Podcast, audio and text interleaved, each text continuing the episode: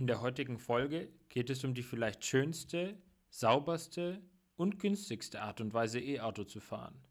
Zu Gast ist Dino Zawata, Geschäftsführer und Gründer der Firma Novagrid, ein in der Schweiz ansässiges Unternehmen, das sich die Sonne zum Beruf gemacht hat. In einer Welt voller Batterien spielt das Laden eine wichtige Rolle, gerade bei Elektroautos. Und während das Auto an der Ladestation steckt, nutzen Tobias Wagner und Lukas Bobinger die Ladeweile und sprechen über die Höhen und Tiefen der Ladeinfrastruktur. Spannendes Fachwissen trifft auf geladene Gäste. Ein Podcast wie ein guter Ladestopp. So kurz wie möglich, so viel wie nötig.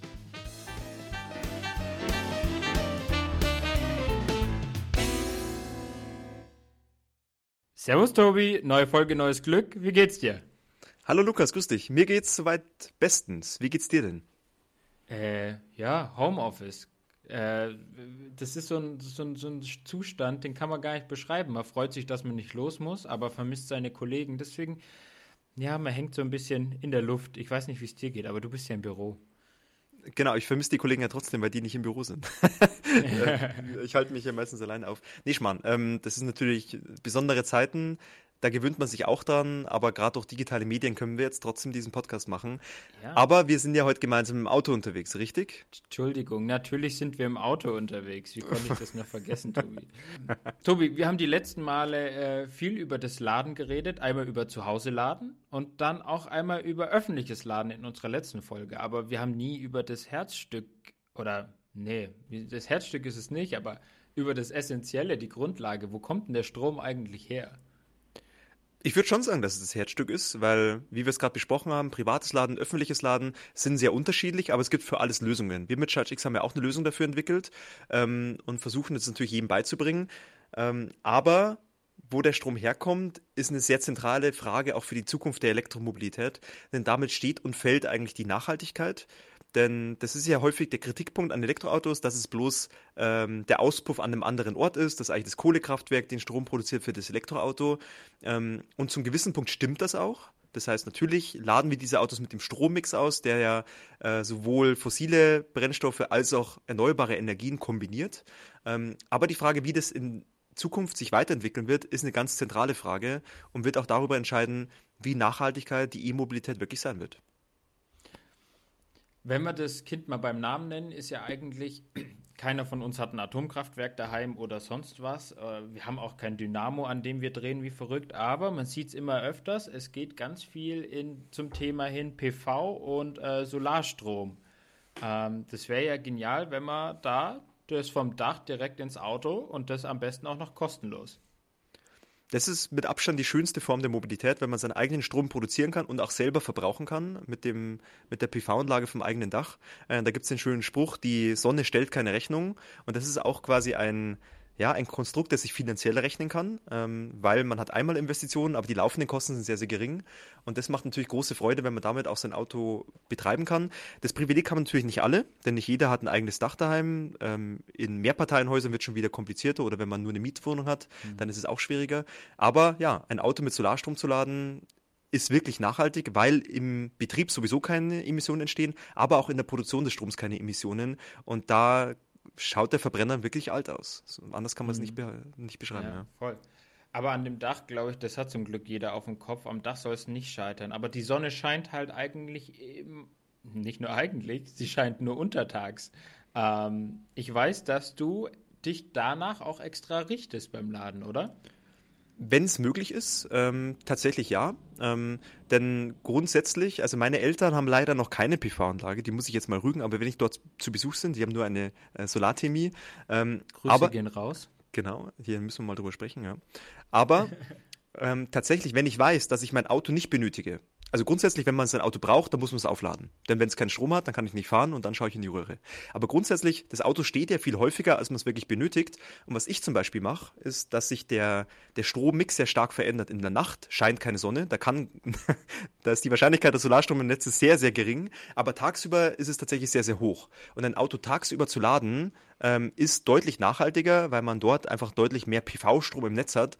Und selbst dann, quasi, wenn man mit dem Strommix lädt, sollte man sein Auto tagsüber laden. Und ich mache das ganz simpel. Ich stelle mir häufig einen Timer, dass ich sage, hier, das Auto soll erst anfangen um 9 Uhr morgens, wenn die Sonne aufgeht, äh, weil ich dann sicher sein kann, dass im Netz einfach der Ökostromanteil größer ist. Und das ist ein ganz, ganz einfaches Medium, wie man das überprüfen kann.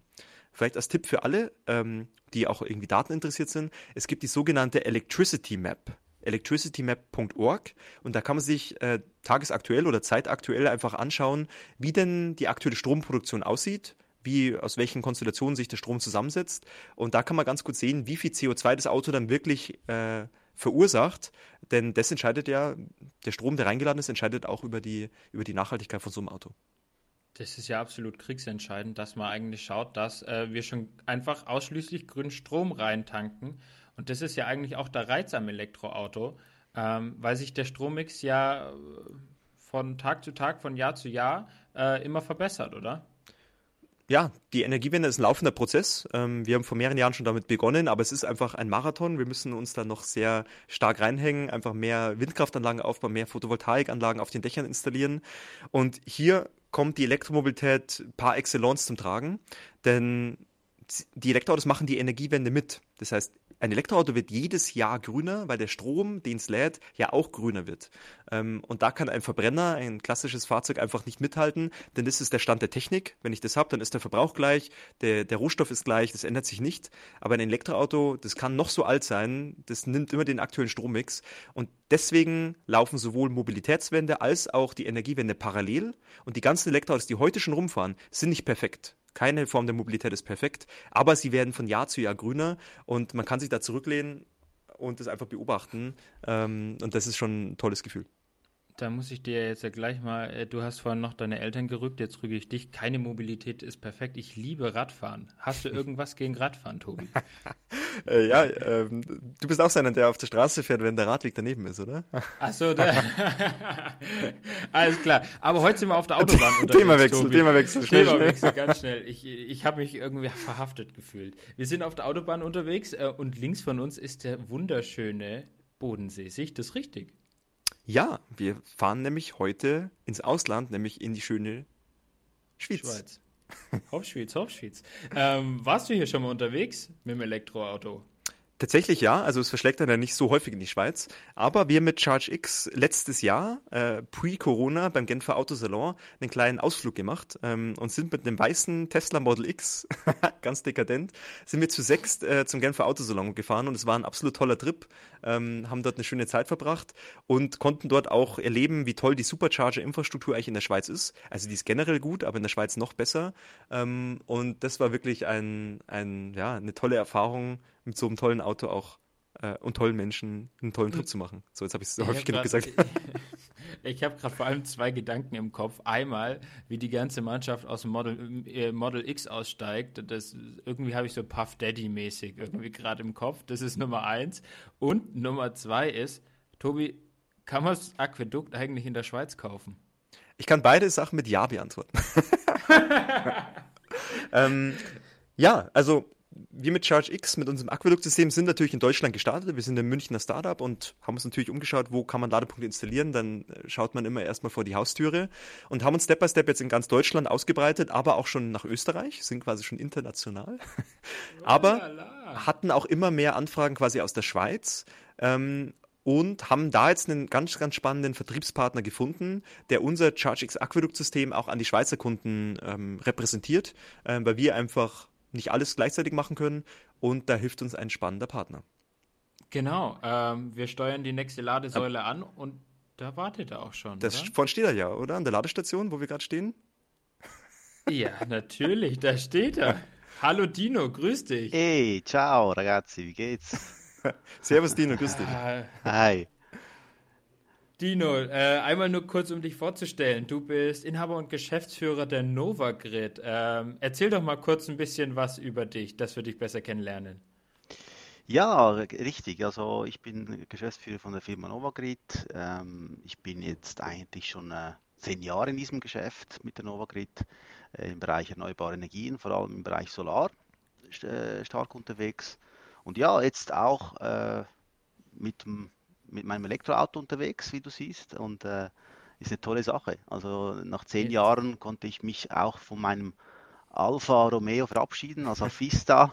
Und das war für mich äh, ganz klar, ich, kon ich konnte nicht warten, bis ein, äh, der Alfa ein neues Auto, ein, ein Elektroauto quasi äh, mit sich bringt. Deswegen hab, ich, bin ich umgestiegen. Das ist ja eigentlich ein ganz interessantes Thema, weil ein Alpha ist ja somit eine der emotionalsten Automarken, äh, die es so gibt. Und da sprüht ja immer die Emotion und das italienische Leben mit sich. Äh, wie fühlt sich's an in deinem Tesla?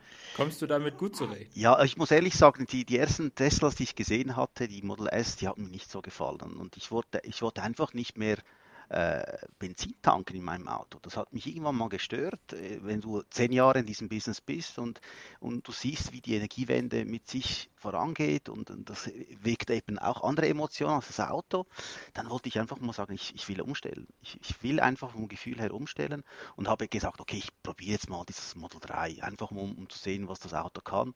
Und das hat mich sofort umgehauen und ich muss sagen, das stimmte für mich. Und dann konnte ich mich auch befreien von diesen, sage ich, äh, äh, Emotionen von der, vom Alpha, wobei ich es nicht ganz weglasse. Wenn Alpha mal endlich mein Elektroauto bringen wird, werde ich da wahrscheinlich wieder umsteigen. Das, ist, das bleibt einfach so.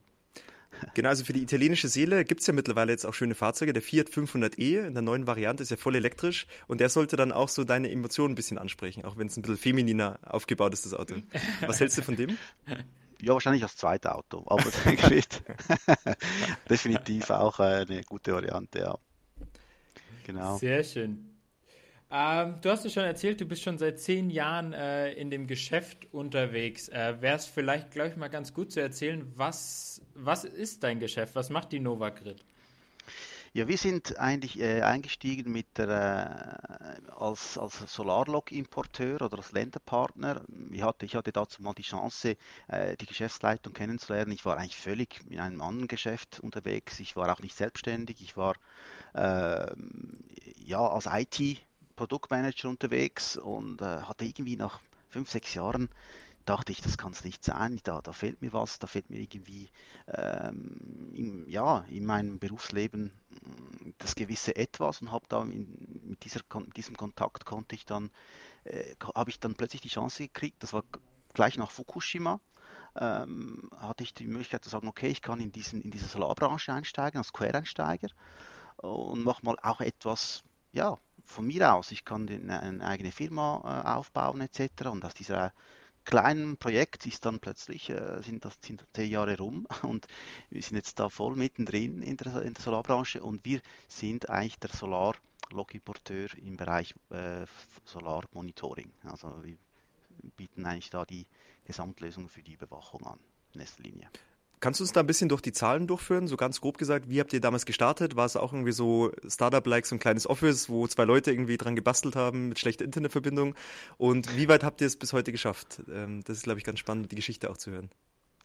Ja, also man kann sagen, es ist vielleicht so wie eine Garage-Story. Also ich habe ganz alleine angefangen. Ich habe von zu Hause aus, hatte ich einen kleinen Keller, also eine Putzkammer, hat mein ein Kollege gesagt. Da hatte ich ein paar meine ersten Datenlogger äh, eingekauft und habe so meine ersten äh, Verkäufe getätigt. Und dann fuhr ich einfach äh, um die ganze Schweiz herum und habe da erste Kunden besucht. Und seit dann hat, ist das, es war einfach ein Riesenboom auch.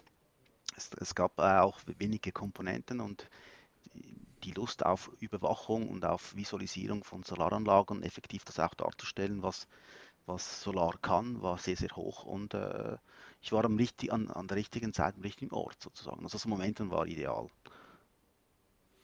Wenn du das so erzählst, dann stelle ich mir jetzt äh, dein Zuhause total technisch und äh, ganz viele Solarplatten. Äh, wie wohnst du? Wie sieht dein Zuhause aus? Ja, das ist lustig. Äh, das ist, ähm, wie man sagt, so schön auch der Ferrari-Boss-Effekt. Nicht immer Ferrari, der fährt äh, auch Fiat und das ist bei mir ähnlich irgendwie.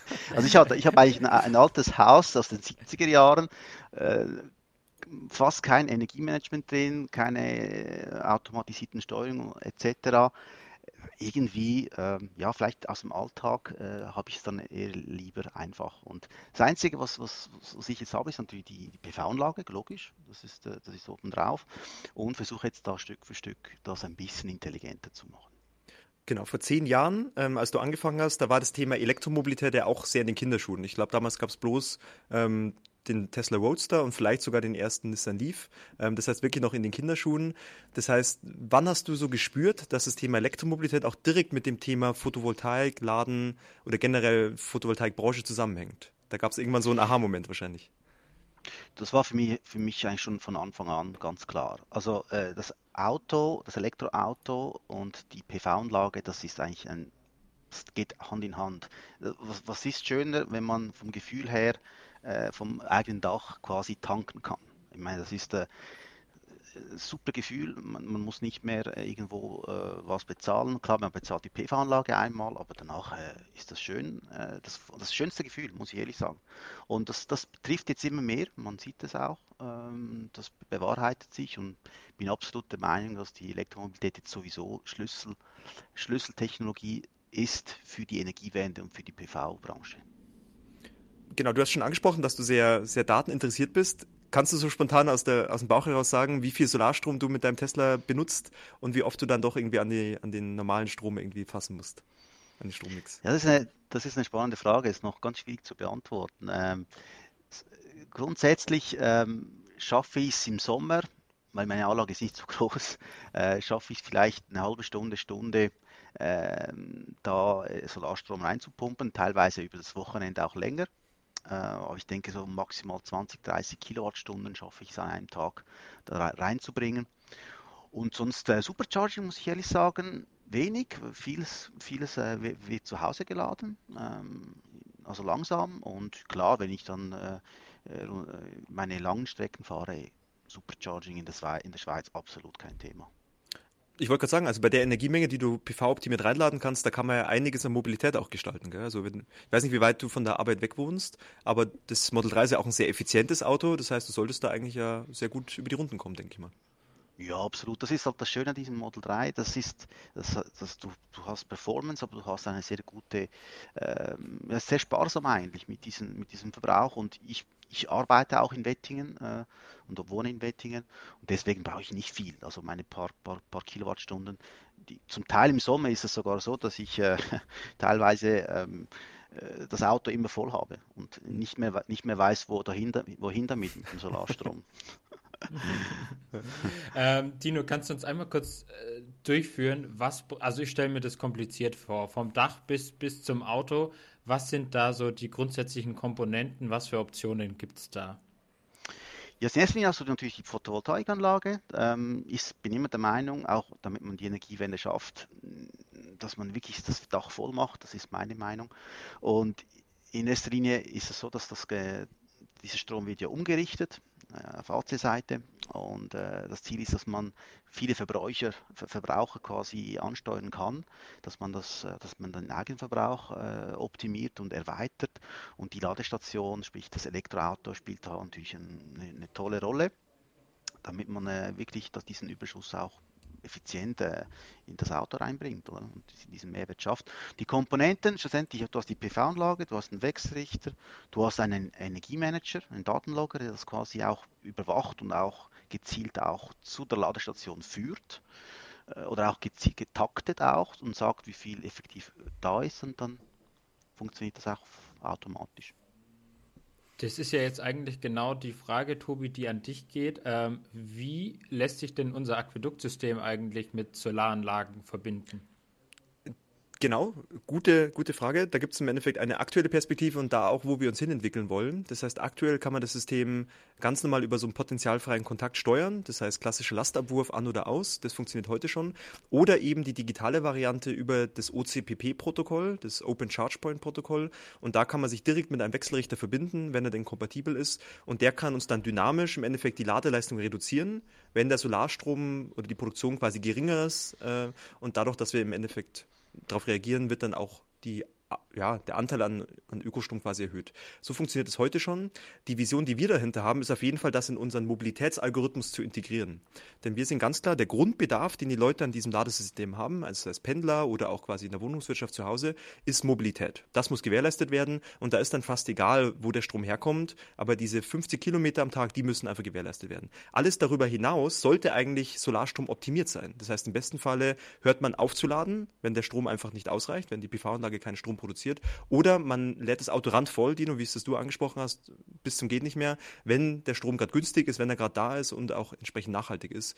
Und das ist im Endeffekt verschiedene Prioritäten, die das Ladesystem dann verarbeiten kann, um einfach Mobilität und Nachhaltigkeit in Einklang zu bringen. Daran arbeiten wir. Da habe ich gleich eine Frage an Dino. Ähm, wenn ich jetzt meinen normalen Tagesablauf ohne Corona anschaue, dann bin ich untertags auf der Arbeit und nicht im Homeoffice. Das heißt, irgendwie, wenn die Sonne scheint, ähm, kann ich nicht meinen Solarstrom laden. Ähm, wie sieht es aus mit äh, stationären Speichern? Was ist da deine Meinung zu? Ja, also Speicher ist nach wie vor äh, ein wichtiges Element in, in diesem Bereich Photovoltaik. Photovoltaik ist natürlich man produziert jetzt und dann äh, entweder verbrauchst du es oder du speicherst die Energie. Und wie du sagst, ja, tagsüber bin ich nicht da, also was mache ich mit dieser Energie? Also es macht sicherlich auch Sinn, dort äh, auch einen stationären Speicher zu installieren, ähm, wenn man das nicht selber irgendwie steuern kann zu Hause. Also auf jeden Fall, man sieht es auch in den Zahlen, dass äh, die Speicher sehr, sehr berühmt sind.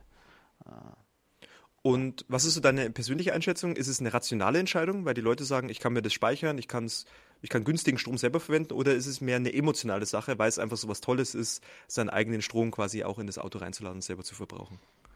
Also in der Schweiz ganz klar äh, in erster Linie eher emotional, weil äh, die, den Wunsch, autark zu sein, ist, ist, äh, ist wichtig, ist, ist zentral. Und klar, man will dann auch vielleicht noch vielleicht erst, erst nach 20 Jahren hat man das vielleicht amortisiert mit der PV-Anlage, aber dass man dann effektiv äh, ja, das Gefühl hat, man hat das von eigen, vom eigenen Strom komplett äh, ausgenutzt oder ja. Das ist ja eigentlich ein ganz großer Unterschied irgendwie zu, zu, zu uns in Deutschland, weil irgendwie, äh, oder man sagt es uns nach, da, da, da, da regiert die finanzielle Seite und nicht unbedingt die emotionale Seite. Also ich weiß nicht, das finde ich eigentlich schön, dass das aus Überzeugung in der Schweiz mehr gemacht wird, als dass wirklich da der letzte Cent umgedreht wird. Ja, weil ich denke auch, der, der, praktisch der Strompreis ist in Deutschland auch etwas höher. Also in der Schweiz liegen wir bei 20 Cent und in Deutschland seid ihr, glaube ich, über 30, oder? Je nachdem, aber genau, macht, geht in die Richtung auf jeden Fall, ja. Genau. Das macht schon viel aus dann und äh, da dreht sich halt die Münze etwas. Mhm. Natürlich, klar. Wie hat sich so der, der Speichermarkt entwickelt, deiner Meinung nach? Ich meine, ähm, ist ja eigentlich auch, auch so ein Trendthema der letzten zehn Jahre erst, dass man sich so einen eigenen Energiespeicher auch nach Hause stellt. Jetzt war das schon immer so ein Highlight, so eine große Batterie in so Autos reinzubauen und jetzt spaxen sich die Leute das auch sogar in den Keller. Was konntest du da so beobachten? Da gab es ja große Player wie Tesla mit der Powerwall, die den Markt so ein bisschen aufgerödelt haben oder auch große asiatische Hersteller wie BYD. Ähm, wie siehst du da, wie es aktuell aussieht und wie sich die nächsten Jahre entwickeln wird? Also die nächsten Jahre definitiv geht, geht, geht der Trend weiter. Es wird immer mehr äh, verbaut an äh, Speicher. Das sind äh, große Zahlen, die da laufen. Äh, ich bin aber ganz klar überzeugt, dass äh, sobald das bidirektionale Laden äh, daherkommt und wie diese, dieser Mix, wo du vorher angesprochen hast, dieser erneuerbare Mix höher ist, dann kann das natürlich mittel- bis langfristig sogar die Speicher etwas verdrängen. Und Vielleicht noch interessant ist dieser virtuelle Speicheransatz. Stell dir vor, EVUs äh, bieten quasi äh, dir deinen Service an äh, und den Überschuss kriegst du quasi wieder kostenlos. Klar, die Netzgebühren bezahlst du, aber du hast quasi einen Speicher, der einfach virtuell ist und nicht, nicht installieren musst. Ja. Was ist also deine, deine Einschätzung? Über das Thema virtuelle Kraftwerke, Vehicle to Grid, jetzt hast du ja zwei große Fässer aufgemacht, die uns ja tatsächlich die Energiewende im Endeffekt maßgeblich äh, pushen können oder beschleunigen können.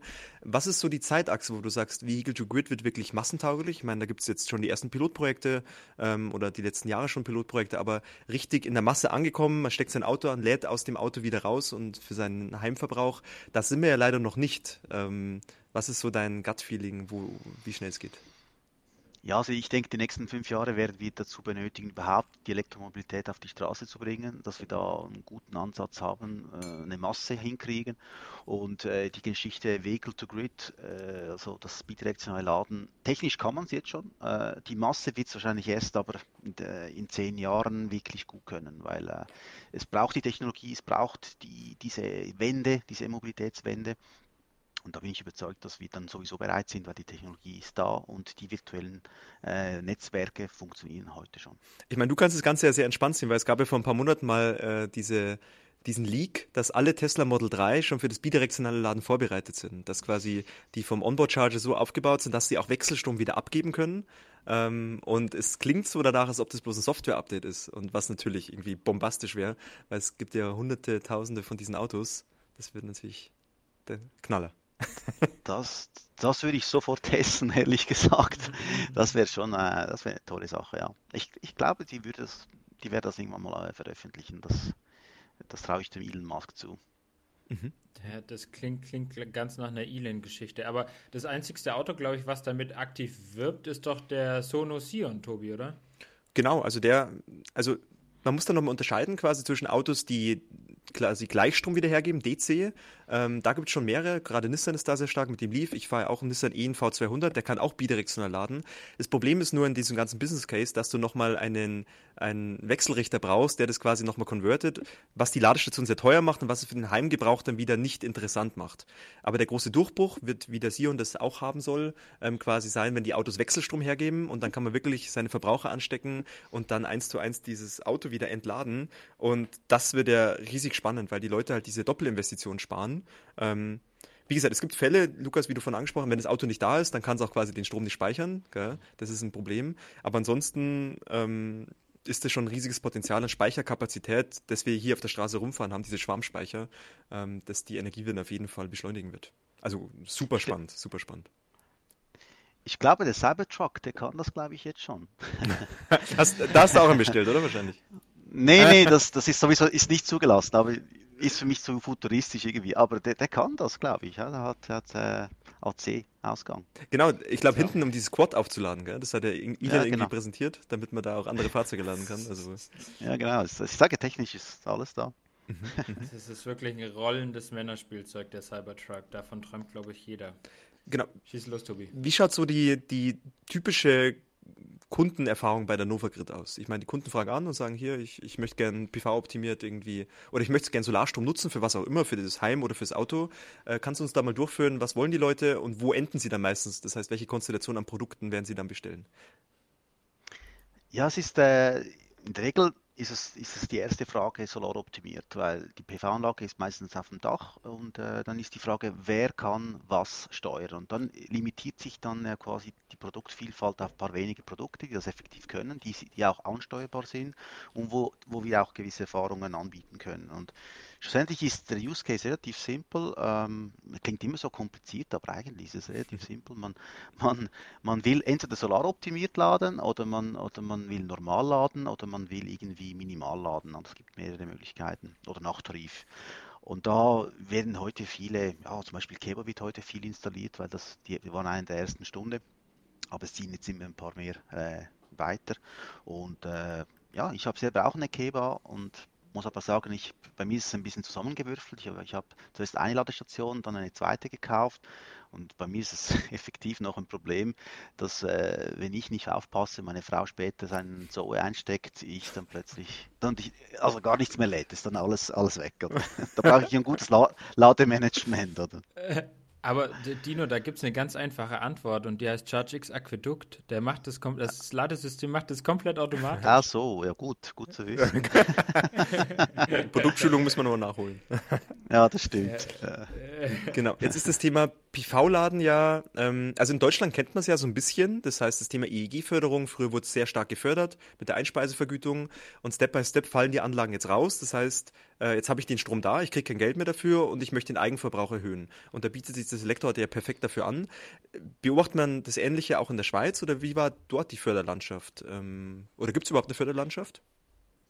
Ja, das, äh, die hat sich ja, war auch ähnlich wie in Deutschland. Die EEG, bei uns, bei uns hieß es die KEF, diese kostendeckende Einspeisevergütung, in diesen 20 Jahren. Äh, und das wurde jetzt vor ein paar Jahren wurde das gekappt und wir haben jetzt ein, haben gewechselt auf ein Fördermodell, das heißt bei uns Einmalvergütung. Das heißt, du kriegst dann circa 20 bis 25 Prozent von deiner Investition äh, zurück und äh, das, den Rest ist Eigenverbrauch. Das ist eigentlich das Fördermodell, das auch langfristig funktioniert. Deswegen ist in der Schweiz Eigenverbrauch sehr, sehr wichtig. Und ihr könnt euch vorstellen, und das ist irgendwie auch schade, dass das nicht mm, europaweit äh, passiert, ist das Mieterstrommodell.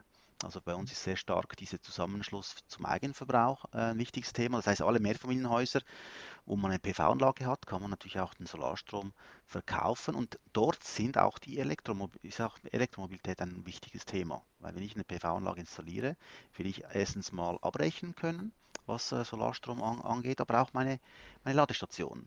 Deswegen äh, ich denke, das Mieterstrommodell hat noch viel Potenzial auch in Deutschland.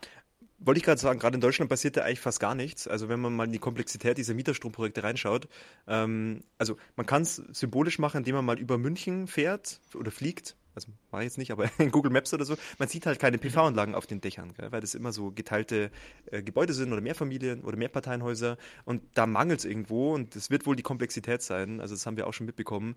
Äh, und das ist einfach sehr, sehr schade, weil das der Energiewende im Wege steht. Ist es dann in, Öst äh, in der Schweiz, sorry, großer Unterschied, äh, ist es dann in der Schweiz entsprechend leichter von der Bürokratie her, die Mieterstromprojekte? Ja, es war regulatorisch, wurde das äh, vom Bund eigentlich so äh, definiert. Wir, wir haben ab, abgestimmt im 2017 und das war ein wichtiger äh, Fortschritt, dass wir da äh, wirklich diese Zusammenschlüsse ähm, äh, ja, äh, öffnen im Markt. Und somit äh, ist das eine tolle Sache, weil durch dieses Modell haben wir eine Pionierrolle eingenommen und haben sehr viel Spielraum jetzt auch entwickeln können. Und da das ist sehr, sehr, gefragt, ja das, das, man kann sagen, Solar, äh, der Solarstrom gewinnt an, mehr, an Mehrwert. Ja. Mhm. Man kann es effektiv auch zu einem guten Preis jetzt anbieten, nicht mehr mit einem kleinen, äh, soll ich sagen, Einspeisevergütung dann äh, ja, abgerechnet lassen. Wir sind, ein, wir sind einfach in Deutschland ein größeres Land und hier sind halt die Zahnräder ein bisschen langsamer, aber da kann man sich sicherlich ein gutes Beispiel dran nehmen. Also Jetzt kriegen wir das mit der WEG-Reform hin, dass man äh, Ladestationen in, in, in Mehrfamilienhäusern äh, oder WGs installieren kann. Dann wäre doch gleich mal der Netz, äh, nächste Schritt, dass wir uns daran setzen. Genau. Genau. Ja. Spannend ist natürlich auch, Dino, wenn du ein bisschen, was sind so deine Gedanken über die Zukunft mit der Nova Grid? Wo wollt ihr hin? Ähm, wollt ihr auch vielleicht in andere Länder expandieren oder weitere Produkte aufnehmen? Jetzt hat er mit, mit ChargeX ja einen, einen neuen Partner, einen neuen Player im Markt gewonnen und taucht wahrscheinlich tiefer in das Thema EV-Charging mit ein. Aber was sind so deine Gedanken, die du die nächsten Jahre noch auf jeden Fall umsetzen möchtest? Ja, für mich ist ganz wichtig, dass wir da nicht nur Produkte verkaufen, äh, sondern dass wir da Gesamtlösungen anbieten können. Und diese ChargeX ist genau ein, ein wichtiges Puzzleteil äh, in, in dieser ganzen Energiewende, die, wo wir drinstecken und wo wir auch aktiv jeden Tag damit arbeiten und Kunden effektiv auch Lösungen anbieten, die sich präsentieren. Und ja, auch in den nächsten Jahren ist das ganze Virtual Plant oder diese ganze Communities oder diese Energieliberalisierung sicherlich äh, dies, dieser logische weitere Fortschritt, wo man dann die, in der Digitalisierung auch Fuß fassen muss. Mhm. Und dort ist auch ChargeX absolut äh, wichtig äh, in diesem Bereich. Ja. Und wir sind, sind super happy, konnten wir diesen, äh, diese Partnerschaft aufsetzen und äh, sind sehr gespannt, was das, das nächste Jahr bringt. Ja. Wollte ich gerade sagen, wir sind ja noch im Aufbau der, der Kooperation und was das nächste Jahr, hast du schön treffend gesagt, wir geben unser Bestes, dass wir auch im Endeffekt in der Schweiz Fuß fassen und ich glaube, mit euch haben wir da den besten Partner gefunden und freuen uns einfach dann auf, auf nächstes Jahr. Wir sind ja alle froh, wenn 2020 endlich mal vorbei ist. ähm, deswegen kann es ja nur besser werden und deswegen, genau, freuen wir uns das ja darauf, auf die Zusammenarbeit. Schön, ja, absolut. Du, äh, Dino, ich habe noch eine persönliche Frage an dich. Ähm, mir geht die ganze Zeit irgendwie, wenn man an die Schweiz denkt, es ist kalt. Äh, wie sieht es mit der Winterreichweite eigentlich von deinem Model 3 aus? Gibt es da Probleme? Boah, kalt. Also ich sehe ich seh Schnee seit ein paar Jahren nicht mehr. Also ich weiß nicht. Also heute ist es effektiv kalt, ja, muss ich sagen. Also Reichweite, ähm, ja klar ist, äh, kriegst du weniger Reichweite, auch mit dem Model, Model 3, also gefühlte 20 bis sogar 30 Prozent weniger als auf dem Tacho steht schlussendlich. Aber in der Schweiz ist ist die Infrastruktur eben gut besetzt und wir haben halt nicht, nicht so weite Wege. Und ich muss ehrlich sagen, hat, da ist die, diese Supercharging-Infrastruktur super aufgebaut. Da habe ich nie Probleme und kann in kurzer Zeit schnell laden. Und das ist halt wahrscheinlich deswegen in der Schweiz auch so berühmt, dass die Mobilität so schnell vor, vorangeht, äh, weil wir halt gut und schnell laden können. Und das ist äh, ein großer Vorteil. Und wie oft klaut dir deine Frau das Model 3 und lässt ihn so stehen? Äh, sie hat Angst, den zu verkratzen. also, äh, aber ich muss ehrlich sagen, äh, äh, sie nimmt ihn gerne und auch dann, wenn sie weitere Strecken äh, fährt und äh, wenn wir auch zusammen auch mal weggehen, dann nimmt sie ihn auch. und mhm. ja, ich nehme auch gerne so, wenn es schnell gehen muss. Also, ja, absolut. Ja, da, da, ja, da tauschen wir uns schon ab, das ist schon nicht so ganz tragisch. Aber. da triffst du beim, beim, beim, beim, beim Tobi einen richtig wunden Punkt. Zoe, das ist die große erste Liebe, gell? Äh, ja, du einiges schon erlebt mit dem Auto, das ist eine, genau, die, ja, einiges erlebt. Ich will gar nicht drüber reden. Aber da, da hat man wirklich alles mal gesehen und vor allem mit diesem doch sehr kleinen Speicher. Also ich habe vorhin die Batterie mal ausgelesen, die ist es nur noch bei 17 Kilowattstunden, weil das Auto schon über 200 Kilo, 200.000 Kilometer drauf hat. Ähm, aber hält sich immer noch gut, fährt immer noch gut und für die Stadt vollkommen ausreichend. Und jetzt ist halt auch die Zeit mit diesen Autos, gell? die sind jetzt ein paar Jahre auf dem Markt. Das heißt, man kann auch gebraucht super günstiges zuschlagen langsam. Das heißt, wenn wer Interesse an der Zoe hat, dann kann er sich bei mir melden. Ich mache ja mal Werbung. aber, aber viel spannender ist doch eigentlich noch das abschließende The äh, Thema. Man redet immer von Second Life Batterien und jetzt ist deine Zoe, sie fährt zwar noch, aber wer weiß wie lang. Ähm, Dino, wie sieht es äh, zu Hause der Zukunft aus? Ja, Hause der Zukunft. Also in meiner Sicht, ähm, das mit der bidirektionalen Ladung bin ich äh, absolut der Meinung, ist das Ziel. Äh, das Ziel ist auch, dass man das Auto effektiv äh, so gut wie möglich fast zu 100% von erneuerbaren Quellen laden kann und somit auch sinnvollerweise äh, das abgeben kann im Haus abends. Und natürlich mein Auto soll auch sagen, hey, ich will nicht mehr als so und so viele Prozente abgeben im Haus. Und vielleicht, wenn ich auch mal meine Speicher voll habe etc., möchte ich vielleicht meinen, meinen extra, meinen Überschuss auch äh, virtuell verkaufen können, schweizweit verkaufen können, das am besten Preis an, an, an der bestmöglichen Zeit. Also als Prosumer, sogenannter Pro Producer und Consumer gleichzeitig, äh, sollte diese digitale Welt mir die Möglichkeiten bieten. Ja. Ich glaube, das ist schon eine große Änderung. Du hast es gerade angesprochen. Bisher war das Auto immer nur ein Cost-Center und man hat immer nur Geld reingesteckt und es hat äh, wenig wieder rausgegeben. Aber jetzt ist so ein Punkt erreicht, wo quasi das Auto, wenn es nur steht und wenn es quasi zugänglich für den EVU ist, ähm, dann auch Geld verdienen kann. Und das ist, glaube ich, jetzt eine neue Generation des Autobesitzes, wo man sich dann natürlich auch freut, gell, wenn da wieder was zurückkommt. Und das ist ja auch Teil davon. Absolut, ist diese Quelle, die nicht, äh, die nicht nur mobil ist, sondern effektiv auch, wenn sie, also steht ja, glaube ich, über 90 Prozent der Zeit sowieso, dass man die Zeit wirklich nutzt und das Auto in, in, seiner Lebenszeit wirklich mehr als nur das Fahren von A nach B. Überlegt ihr da auch mit der Novagrid in dem Bereich irgendwie einzusteigen und da irgendwie Produkte, Services, Dienstleistungen irgendwie anzubieten?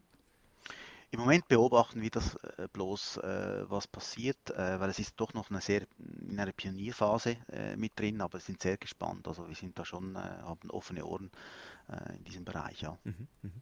Hm. Klingt gut, klingt mhm. gut.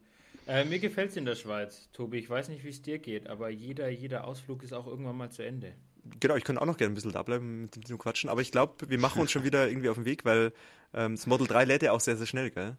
Was war dein, ja, was war dein Highlight? Voll. Ist schon lange voll. Was war dein Highlight, maximale Ladeleistung, die du bisher gesehen hast auf dem Display? Ja, das war 140. 140. Also waren ja noch die V2 äh, Superchargers. Bin jetzt gespannt auf die V3. Gibt es schon welche in der Schweiz? Ja, ja, genau. Muss ich mal ausprobieren. Aber ich war, war hatte noch nicht wegen, wegen Corona. Wo willst du hin? genau. Zum Supercharger. ja, richtig. Ja. Ein Grund. Ausflug, hä? Ein Grund, Ausflug das Haus zu verlassen. V3. Ja. Nee, genau. freut sich Frau und Kind. Genau. Super, Dino. Genau, wir machen uns auf den Weg. Erstmal vielen, vielen Dank für deine Zeit. Es hat große Freude gemacht, da in diesen Schweizer Markt ein bisschen reinzuschauen oder auch was dich einfach bewegt, in diesen Markt einfach Gas zu geben. Und ich glaube, Leute wie, wie du, die gestalten diese Branche einfach neu. Ähm, wie du schon sagst, da wird viel passieren. Äh, die ganze Branche, Energiebranche ist im Umbruch. Ähm, und genau solche Firmen, wie ihr das habt, brauchen wir. Und deswegen freuen wir uns ja, dass wir da auch äh, häufiger in Kontakt hoffentlich noch sein werden. Absolut, danke für eure Zeit. Genau. Super, ja, dann von Heimfahrt. meiner Seite aus. Äh, ich wünsche euch was. Ciao, ciao. Lukas, wir starten. Ciao. Ciao, servus. Salute, ciao.